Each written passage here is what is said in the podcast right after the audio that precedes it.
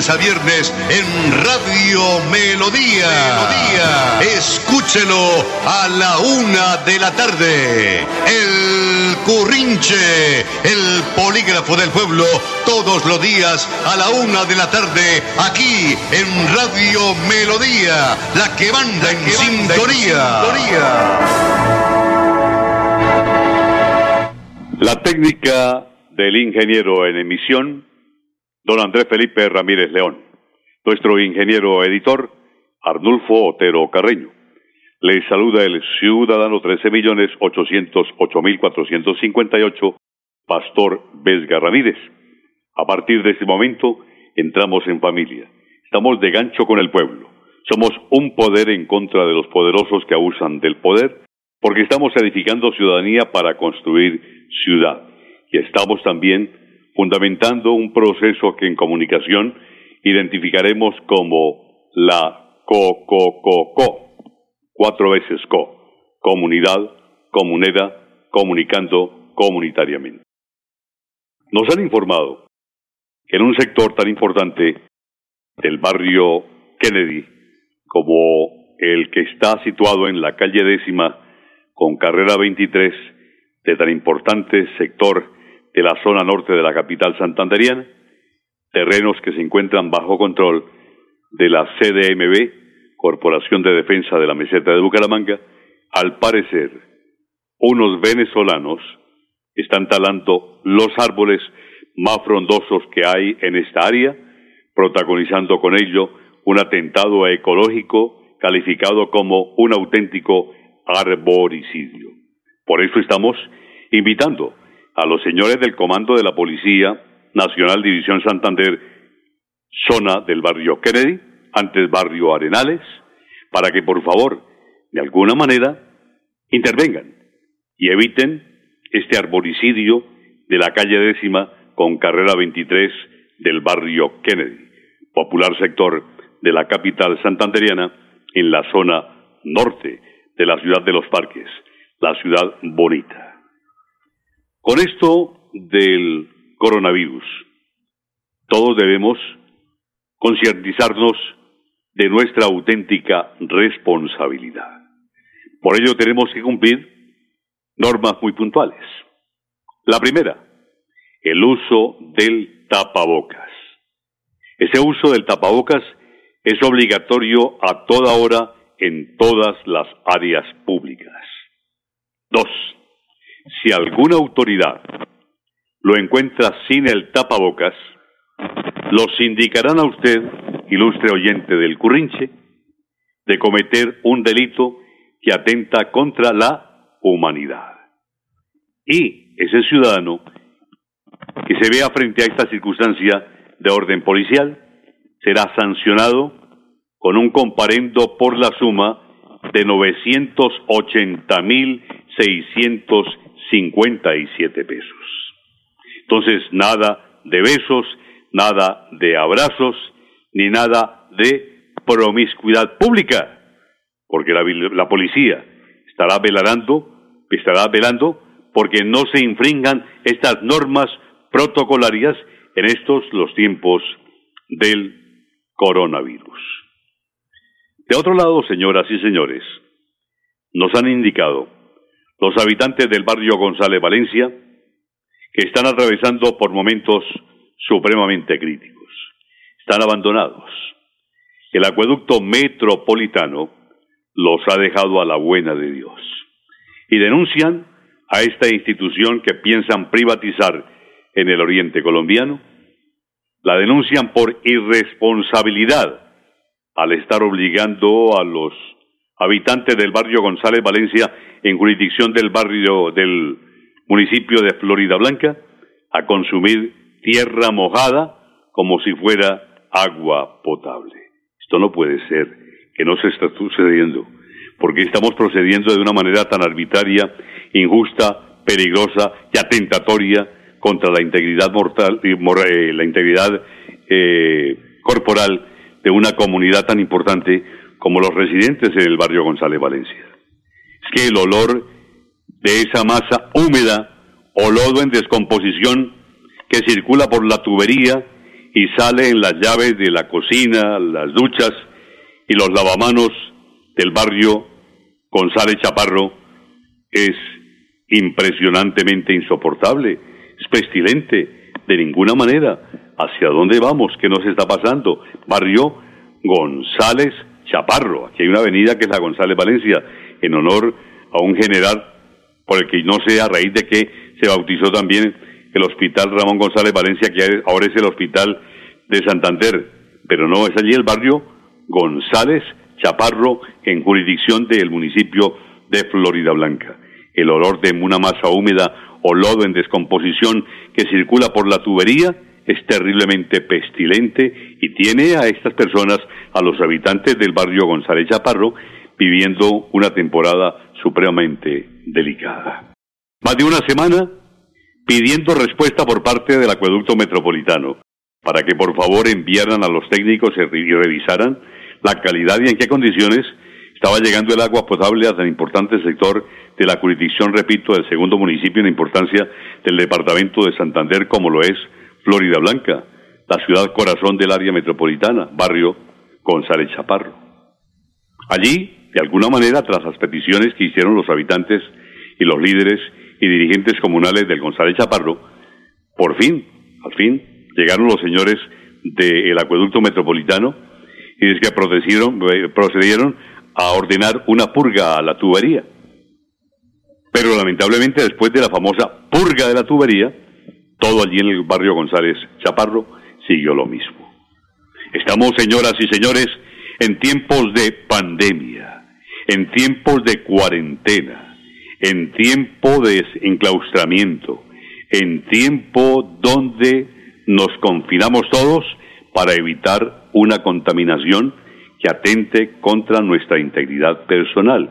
Y sin embargo, como ayuda, como auxilio, como colaboración, el acueducto metropolitano les entrega tan pesada cruz a los habitantes del barrio González Chaparro en Florida Blanca. No, esto no puede ser. Esto es inaudito. Esto es atentatorio contra la vida de los seres humanos. ¿A qué se están exponiendo los habitantes del barrio González Chaparro? A lo peor, a que en cualquier momento, por efecto de tratar de buscar el agua potable, tengan que acudir de manera externa en la búsqueda del preciado líquido y tras ese proceso, que tal, Dios no lo quiera, resulten contagiados del coronavirus. Eso por una parte. Ahora, si de alguna manera se resignan a consumir esa agua envenenada, esa agua pestilente, ese lodo que circula por los, las tuberías del barrio González Chaparro, ¿a qué se están exponiendo? Esto no puede ser. Yo creo que el alcalde del municipio de Florida Blanca, el doctor Miguel Ángel Moreno, la señora eh, personera auxiliar y la persona que esté frente a la Secretaría de Salud con los organismos de defensa de los derechos humanos, están en mora de intervenir porque de por medio, repito, señoras y señores, está la integridad física de los habitantes de un sector popular, de un sector pobre, de un sector humilde, de un sector que requiere, al igual que los demás Alto Turbequé, igual de protección, de atención y de cuidados. No hay derecho a que se atente de manera criminal contra los pobres que con humildad y sometimiento se exponen a convertirse en víctimas del coronavirus o del COVID-19 o a someterse a los gravísimos efectos de tomar agua no apta para el consumo humano. Responsables de este detestable hecho atentatorio contra la vida de los residentes del barrio González Chaparro, los señores encargados de la conducción de los destinos administrativos de la empresa de Acueducto Metropolitano. Hicimos nosotros la campaña y dimos a conocer el SOS de los líderes y dirigentes del barrio González Chaparro y a raíz de ese pronunciamiento en comunicación que hiciéramos en el Currinche a través de la potente radio Melodía, nos escribió la doctora Maya Plata una destacada profesional del derecho, quien manifestó que cualquiera de los habitantes del barrio González Chaparro puede formular una denuncia de corte penal pidiendo intervención inmediata para evitar los daños, para evitar los perjuicios y afecciones colaterales que se puedan derivar de este caso de físico abandono y atentado contra la integridad física de todos los pobres integrantes de estas familias residenciales eh, residenciadas en el barrio González Chaparro. Los fundamentos jurídicos se encuentran consignados, nos dijo la doctora Maye Plata, en la ley 599 del Código Penal. También pueden acudir a la instauración de un acto popular solicitando medida cautelar a los jueces administrativos. El Currinche, que es el polígrafo del pueblo, está con los sufridos habitantes del barrio González Chaparro en Florida Blanca. Señoras y señores, los vendedores informales de Bucaramanga expresan su inconformismo que se fundamenta en inquietudes como las siguientes. No entienden los vendedores informales de Bucaramanga, no entienden ni ven que sea posible que el alcalde de Bucaramanga, el doctor Juan Carlos Cárdenas, salga por todos los medios de comunicación sacando pecho y mostrándose como excelente benefactor, diciendo que a todos se les ha colaborado cuando manifiestan los representantes de los gremios de vendedores ambulantes o informales que esto no ha sido cierto. Por Dios, ¿por qué dejan en esta circunstancia de abandono y desconocimiento de sus derechos a nuestros hermanos, los vendedores informales, los vendedores ambulantes en el oriente colombiano? Indican que ni ellos, que que los tienen organizados dentro de un plan maestro de espacio público elaborado desde el año pasado, y estando sometidos a los rigores del confinamiento de la cuarentena por la pandemia del coronavirus, les han prestado atención, escuchándolos y brindándoles posibles alternativas, alternativas que contribuyan básicamente a la solución de salvarlos de la hecatombe que por la crisis se les ha venido encima también a estos hombres y mujeres de muy buena voluntad que se desempeñan en este mundo desigual como informales, como vendedores ambulantes en la ciudad de Bucaramanga. Si bien es cierto, oyentes del Currinche, el alcalde ha dicho que les está colaborando, los informales manifiestan que no les han ayudado con mercados ni brindándoles eh, una posible solución que les permita retomar la condición de retornar a las calles y cumpliendo todos los protocolos trabajar y ganarse lo del diario sustento como bien le corresponde a cualquier ser humano que cumple con las normas institucionales de la Constitución y las leyes. Los vendedores ambulantes que hacen parte de la informalidad tienen deuda, señor alcalde. Tienen que pagar servicios arriendo, alimentación, recibos y todos los compromisos monetarios adquiridos que también para ellos los informales no dan espera. Para colmo de males, el gobierno de Bucaramanga tiene una funcionaria como doña Tatiana Becerra, Tatiana Becerra, que es la directora de la institución que vela por el desempeño de los informales, a quien se indican de ser muy displicente y grosera, doña Tatiana Becerra. Pues ante la respetuosa solicitud de ayuda de los vendedores informales, lamentablemente esta funcionaria, doña Tatiana Becerra, dicen los informales, los trató peor que a seres irracionales. Señor alcalde Juan Carlos Cárdenas, por Dios, su administración no puede permitir este maltrato a nuestros hermanos, los informales, los vendedores ambulantes en la ciudad capital de Santander. La magnitud del problema que están padeciendo los vendedores informales de Bucaramanga no da tregua. Se requiere urgentemente el inmediato pronunciamiento del alcalde de Bucaramanga, Juan Carlos Cárdenas. Sabemos que es un hombre de buena voluntad y con una espiritualidad dispuesta a brindarle el máximo de colaboración a estos hombres y mujeres, cuyo único pecado es trabajar honestamente desempeñándose como vendedores informales y en condición de ambulantes ganarse así lo del diario sustento. De otro lado también, señoras y señores, tenemos que decirles que en manos de la Fiscalía General de la Nación está la denuncia que se formuló en la que se da cuenta mm, del cobro de la estampilla pro anciano de por lo menos 20 abuelos que fallecieron meses atrás y por los que aún a esta fecha siguen cobrando el dinero que les correspondía por estos auxilios oficiales. Pero por Dios, ¿qué nos está pasando? Se ha dicho que quizás se ha cobrado al municipio el valor de servicios por concepto de los beneficios de la estampilla pro anciano de personas fallecidas, como lo certificó oficialmente la secretaria de Desarrollo, la doctora Natalia Durán, en la denuncia que fue presentada ante la Fiscalía General de la Nación. En esos momentos, esos informes, se hallaron los nombres de personas fallecidas, como les parece, el año pasado y en el 18, y por las que inescrupulosamente seguían cobrando según el reporte del asilo San Rafael, como les parece, amables oyentes del Currinche.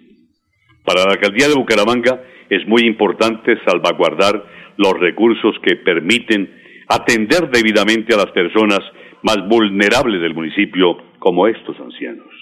Entonces corresponderán a la Contraloría y a la Fiscalía la respectiva investigación que deberá concluir con la drástica sentencia para quienes resulten responsables de este procedimiento absurdo. Señoras y señores, definitivamente, cada quien en este país, el país del Sagrado Corazón, hace lo que se le da la reverenda gana y al parecer al presidente ni le va ni le viene. Que cada quien se salve como pueda. ¿Cómo puede ser posible que la Honorable Comisión Nacional del Servicio Civil haya ordenado en plena pandemia, en plena época del coronavirus COVID-19, continuar con los procesos de selección y adjudicación de lista de elegibles por Dios.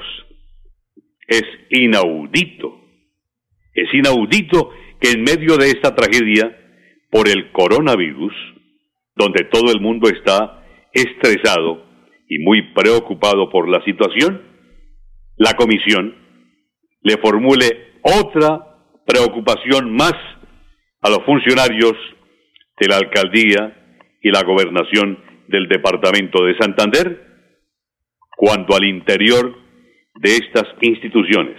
La gobernación del departamento de Santander y la alcaldía de Bucaramanga ya se están revisando y estudiando las listas de elegibles para que una vez concluya la pandemia se levanten los decretos, se nombre a las nuevas personas y se proceda a nombrar así sea corretazos a quienes están desempeñando los cargos.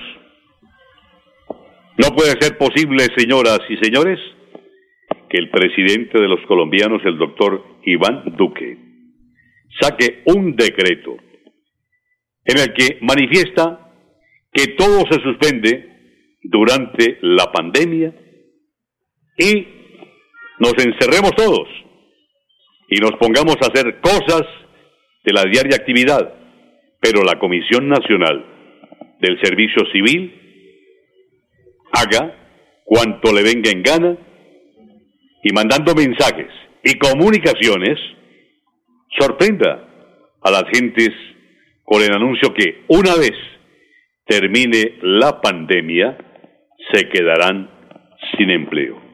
¿Cómo les parece tamaña sorpresa en momentos como estos que estamos viviendo y padeciendo en intensidad los rigores de una pandemia que en cuarentena nos mantiene en confinamiento, en encerramiento, enclaustrados desde hace casi dos meses y a los trabajadores, a los empleados de la gobernación y de la alcaldía de Bucaramanga les hacen semejante regalo. Gravísimo, porque dicha pandemia está dejando sin empleo a muchas, pero a muchas personas y desde el gobierno, por intermedio de la Comisión Nacional del Servicio Civil, se esté alcahueteando todo este proceso. Esto resulta imposible, increíble, no puede ser. Ahora, que sea el Estado el que no le haga caso al mismo Estado, eso es supremamente grave, porque entonces, ¿quién manda aquí? Preguntamos. Señor presidente, acudiendo a la filosofía del pueblo, infortunadamente se lo están pasando por la galleta. Y así también, así de paso,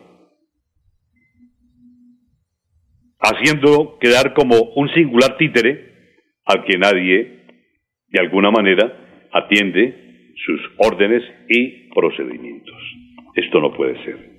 Mañana será el día del maestro, del educador, del profesor, muchos de los cuales en condición de hombres y mujeres atraviesan por momentos supremamente críticos. Para ellos tendremos mañana un especial mensaje porque Estamos también con los maestros, con los educadores. Ellos hacen parte de esta gran familia del Currinche. Para finalizar, los aplausos y el reconocimiento a su trabajo tienen que ser de corazón para quienes consagrados, al igual que los maestros, a la enfermería, permanecen a la vanguardia en la lucha contra el COVID-19 o el coronavirus. Su calidez y humanismo en la atención que inspira confianza y fortalece la esperanza de pacientes y familiares afectados por la pandemia, es una auténtica impronta de amor. Estando en época de celebración, celebración del Día Internacional de la Enfermería, el mejor medio para reivindicar su ejercicio profesional es dotar a quienes lo ejercen de las dignas y seguras condiciones para su desempeño. Eso es lo que debemos nosotros en condición humana exigir. Asimismo, la solidaridad expresada en manifestaciones de respeto en las áreas no laborales bajo la precisión de que nadie mejor preparado que este personal para preservar el bienestar y evitar supuestos contagios que, irracionalmente puedan llegar a generar, como ha sucedido, muchas agresiones en distintos sectores residenciales donde permanecen estos profesionales de la enfermería, los médicos, los auxiliares, las enfermeras, paramédicos, en fin, todos los que hacen parte de esta gran familia de la salud, para nuestro caso, en el oriente colombiano. Luego, señoras y señores, oyentes del Currinche, nada más justo que insistir en la exigencia para que los elementos de protección les lleguen oportunamente y neutralicen el riesgo que tiene al grupo de enfermería en el primer lugar de la lista de afectados por el coronavirus entre todos los trabajadores de la salud. Así de sencillo. Porque según las estadísticas, se han reportado casi que 350 casos positivos entre auxiliares y profesionales de la enfermería, que a su vez han dejado algunas muertes, una cifra que urge frenar, dado que la mayoría son infecciones adquiridas en cumplimiento de su consagrada misión. Entonces, muy importante que, además de los aplausos brindados por el pueblo, el gobierno en términos laborales, de contrataciones, remuneración y estabilidad para este grupo de profesionales de la enfermería, los estimule y premie con mejores sueldos y garantías generales, como bien se lo merecen, repito, señoras y señores, los integrantes de esta gran familia, la familia de la enfermería en el oriente colombiano. Señoras y señores, el tiempo ya, por hoy, en el Currenche nos marca su conclusión. La técnica del ingeniero en emisión, don Andrés Felipe Ramírez León. Nuestro ingeniero editor, don Arnulfo Otero Carrello. Les habló su comunicador, el ciudadano 13 millones 808.458, Pastor Vesgarremín. Por su atención, muchas gracias y por favor continúen con Radio Melodía, la que manda en sintonía noche y día.